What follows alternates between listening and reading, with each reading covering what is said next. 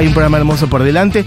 Hoy volverá a sonar la voz si es que la comunicación intercontinental sale y funciona.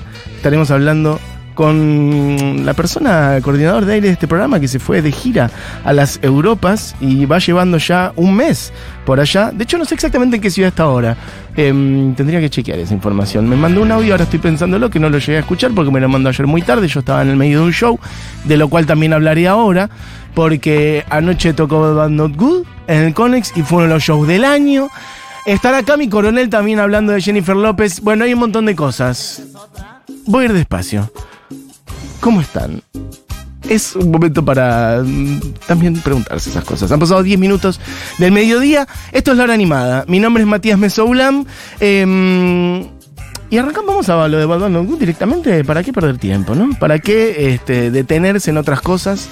Bueno, el asunto es así. En el día de ayer, en la ciudad de Buenos Aires, tocó una de las mejores eh, bandas del mundo al día de hoy, para mí. Así de simple, directamente. Este, obviamente que. Bueno, lo que hacen es una música que difícilmente llega a ser el mainstream que suena en la radio, para empezar, porque en su enorme mayoría, y eh, fue el 100% de lo que hicieron ayer, instrumental. No hay nadie cantando. Eso ya te separa del grueso de lo que suena en las radios, de la música que es consumible por, bueno, las enormes mayorías, etc. Además, un buen componente de lo que es el lenguaje del jazz, sobre todo desde sus inicios. Pero no solo lo hacen desde ahí, sino que van cruzando con el universo del hip hop. Y estoy hablando, lo dije recién, pero lo voy a decir ahora con todas las letras. Anoche tocó en el Conex Bad Bad Not Good.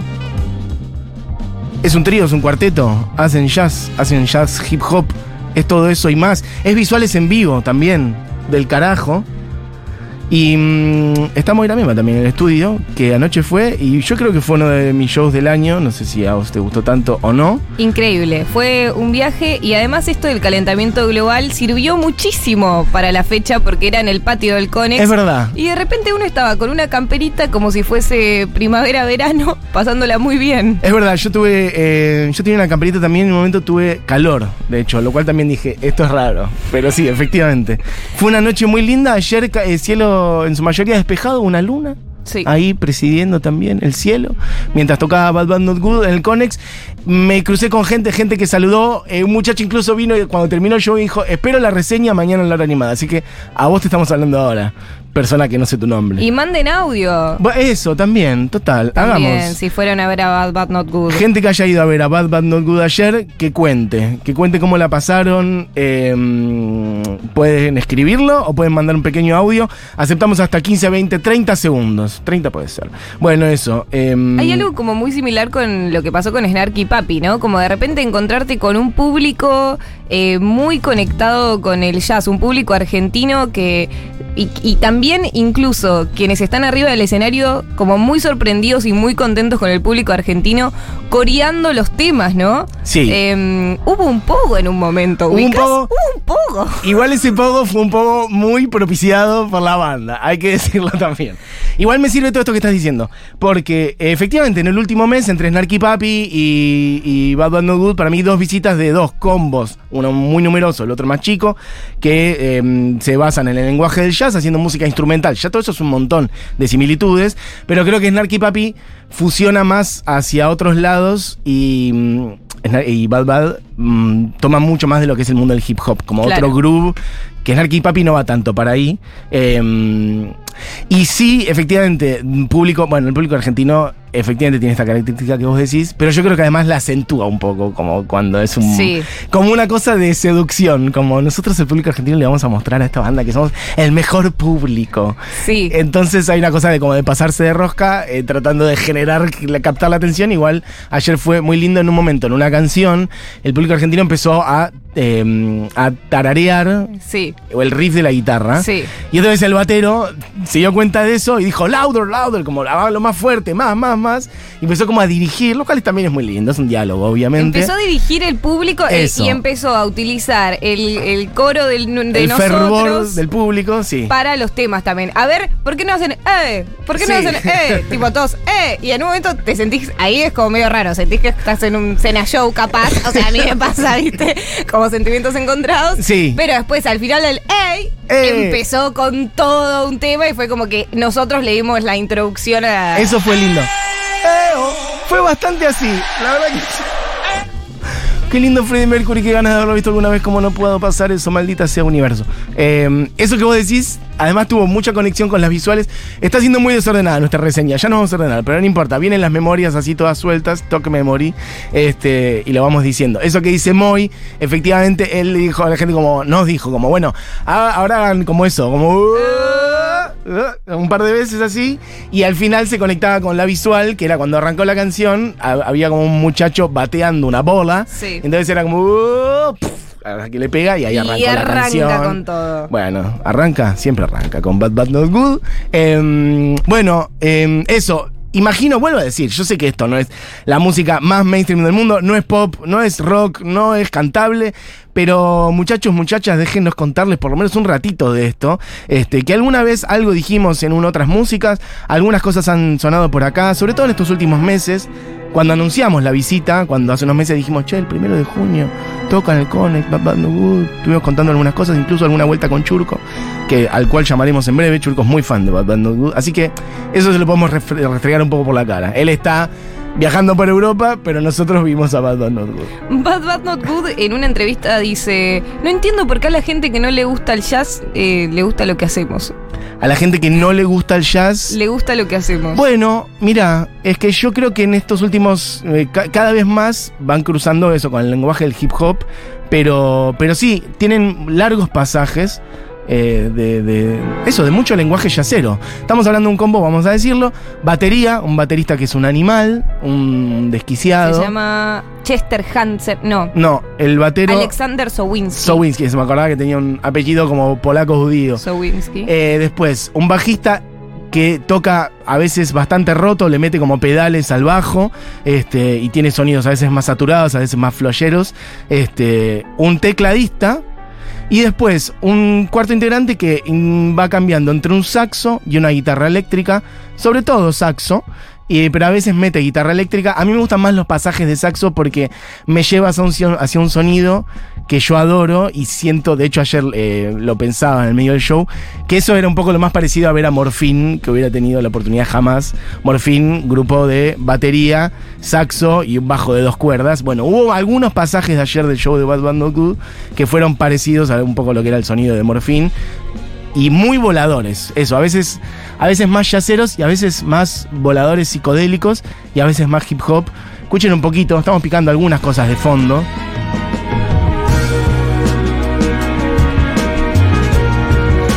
Alguien dice por acá, altísimo recital el de ayer, aguanten esos pendejos increíbles. Bueno, también decir eso, es gente muy joven, estamos hablando de un grupo que nació en Canadá, en Toronto, se conocieron como en un conservatorio de jazz, una escuela de jazz en Toronto, fueron armando el grupo ahí hace unos 10 años, y en este tiempo, un poquito más de hecho ya, el primer disco de 2011, fueron sacando bastantes discos, eh, y salió el último, Talk Memory, en 2021. Vuelve a ser trío más invitados. En este caso no hay este, tampoco voces invitadas, es todo instrumental. Quiero hacer una nota al pie o un asterisco para las visuales, que también yo nunca había visto una cosa así. He visto shows con visuales como generadas en el momento, visuales generativas, digitales, etcétera. Pero en este caso eran visuales analógicas siendo generadas en el momento, porque había un muchacho que además lo tenían en el escenario, o sea, dándole ese nivel de importancia a la persona que generaba las visuales, con un montón de cintas de 16 milímetros que las tenía colgadas al costado, y vos veías cómo iba agarrando, iba mirando como a contraluz el fílmico y diciendo, ah, ahora voy a poner esto, y lo enganchaban la cinta, y todo eso se proyectaba cual si fuera eso, un proyector de 16 milímetros este, en la pantalla. No, las visuales muy flasheras. Finísimo, ¿no? Además como representando, reflejando la música de Bad Band No Good, esta mezcla entre lo analógico pero ayornado al día de hoy, ¿entendés? Eso me llamó mucho la atención. Y para mí había algo como de las bases de los teclados muchas veces a los sintes, eh, que era como que conversaba muy bien con el resto de los instrumentos y lo que notaba es como esta situación de tensión constante entre los instrumentos, incluso el baterista como estaba posicionado observando totalmente al resto de los integrantes de la banda y el baterista un poco siendo como el líder, ¿no? O sea, como el que guiaba, incluso el que hablaba, el que recitaba por momentos eh, y también, obvio, con sus momentos de solo que son alucinantes, ¿no? Sí. Como que te, te quedas como hipnotizado totalmente con lo que hace. Sí, Alexander es un monstruo de la batería. Yo no tenía tanto esa dinámica de como de que de él siendo tan. ¿No? ¿No de él- no, no, no sabía antes que iba a haber esa dinámica de él siendo líder hablando, como de siendo la única persona del grupo que hablaba a la gente, porque el bajista, tecladista, el saxofonista, etcétera, era como que estaban muy bien. Yo vengo a tocar, a veces como eso, como en plan nerd mirando el piso, este, y el batero al revés, como una energía muy expansiva, muy preguntándole a la gente, ¿cómo están? Todo el tiempo, dígame cosas, no sé qué, como dialogando con la gente. Poniéndose Este, en pose de director de orquesta también, dirigiendo Total. al público para que cantáramos, o sea... El único que caminó por adelante, el único que hablaba, el único que decía algo, el, el batero, y además también eso, como a veces diciendo poco mis músicos, una cosa medio así, este, bueno, nada, cosas de grupo, qué sé yo.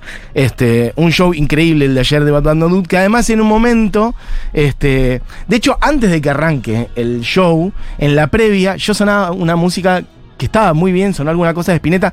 Sonó War Pigs de Black Sabbath justo antes de que arranque. Yo dije, todo esto claramente es como un poco un manifiesto sonoro de cosas que para ellos son referencias y que está bien sacar al jazz de, de- la ortodoxia de ciertos músicos. Que suene Black Sabbath justo antes de que empiece a, a tocar Bad Bad No Good me pareció espectacular. Y eso, en un momento redondean la presentación, se bajan del escenario. Y cuando vuelven, el batero dice, eh, acá el compañero bajista me dijo acá un shout out por Spinetta, como, "Eh", no sé qué dijo, shout out de Spinetta.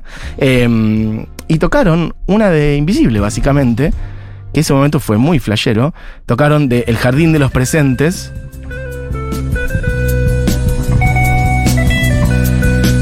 Alarma entre Los Ángeles. Estamos hablando de Invisible, 1976, Spinetta, Machi Rufino, Pomo Lorenzo y Tomás Gubich. Bueno, esto habla también de eso, como una gente siendo aún muy jóvenes, con, tienen 30 cortos. Sí. El primer disco lo sacaron, de hecho, eh, creo que a los menos de los menos de 20, 19, 20 años, una cosa así. El segundo disco creo que incluso en las notas del disco dice algo como ninguna persona de más de 21 años participó en la hechura Ah. de este disco.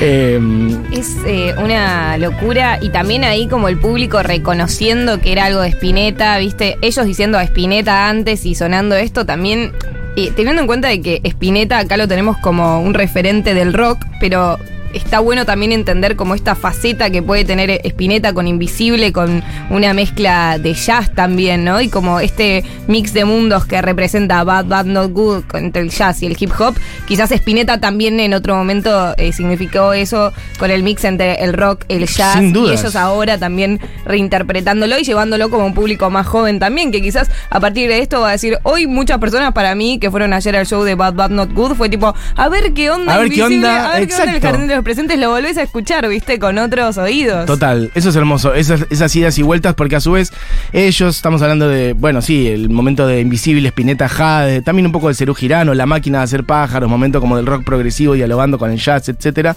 este, un poco tomando de Weather Report y otras bandas, eh, sí, de, de jazz fusión de los 70, Eh, esto, como los pases generacionales, yo también pensé eso ayer, como, che, esta gente ahora está siendo invisible, porque evidentemente de alguna manera le llegó... Un canadiense Un haciendo canadiense haciendo música argentina, viejo. ¿Qué país? Olé, olé, olé. Y en un momento cuando cantamos olé, olé, olé, olé, bad, bad, Ah, sí, sí. bad, bad. Bueno, Not, not, not good se cantó donde estaba yo, ¿eh? Bad, bad, not good. no sé. Donde estaba yo se cantó así. Para mí era bad, bad, bad, No, bad. no, te juro, donde estaba yo se cantó así. Y de repente ahí ellos se apropiaron totalmente y todos los músicos empezaron a musicalizar Claro, sí, el olé, olé, empezaron a tocar. Sí, sí, sí, sí. Da, da, da, da, da. Alguien dice, a mí después en pasar de nuevo el nombre de la banda no llegué a notarla. Sí, yo sé que lo digo muy rápido y muy mal. Eh, pasa que es como un juego el nombre. Es bad como malo. Bad, bad, dos veces. Not good. Como si yo te dijera malo, malo, no es bueno, no es bueno. Está mal, pero no tan mal. Not good. Me gusta Cami Coronel estallada. Es que creo que el nombre de la banda viene de una comedia o algo así que estaban armando cuando eran jóvenes. No sé si era una sketch o qué. Y que se quedaron con ese nombre. Claramente es medio una perfo el nombre. Bad Bad Not Good. Ese es el nombre. Pero va todo pegadito. Es medio difícil de decir. Bueno, una banda de eso. De gente joven. Tampoco son pendejos ahora. Tienen 30s.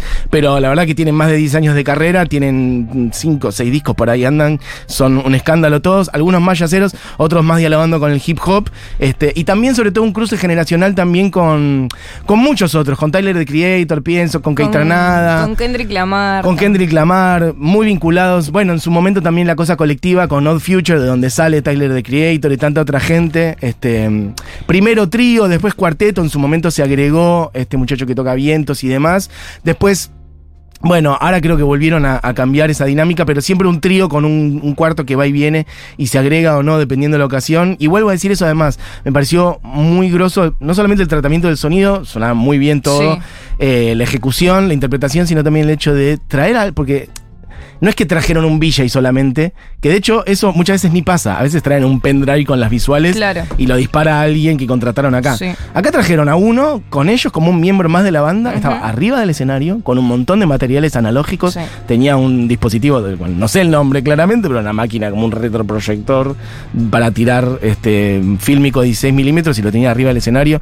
Así que nada, alta apuesta para valorar también. Y, y originales, porque hicieron su último disco. yo cuando cuando volvieron pensé sí. que iban a hacer sus hitazos, tipo Time eh, Move Slow, que es la canción más escuchada que tienen en Spotify, que incluso se viralizó en TikTok con Running Away, Easy, easy It's a Living, It's Hard. No hicieron eh, nada de eso. Y no hicieron nada de eso. Y también yo siento que nosotros estuvimos como muy respetuosos como público, que a veces quizás no lo somos tanto, como, eh, hace Time Move Slow. ¿viste? Toca como muchacha. Que, claro, sí. pero también Time Move Slow y ese disco del 2017, que es como el más conocido, eh, lo, creo que se llama 4 el disco. Eh, sí, hay uno que número, es 4 y el otro es. Eh, sí, como en números romanos, 4. Sí.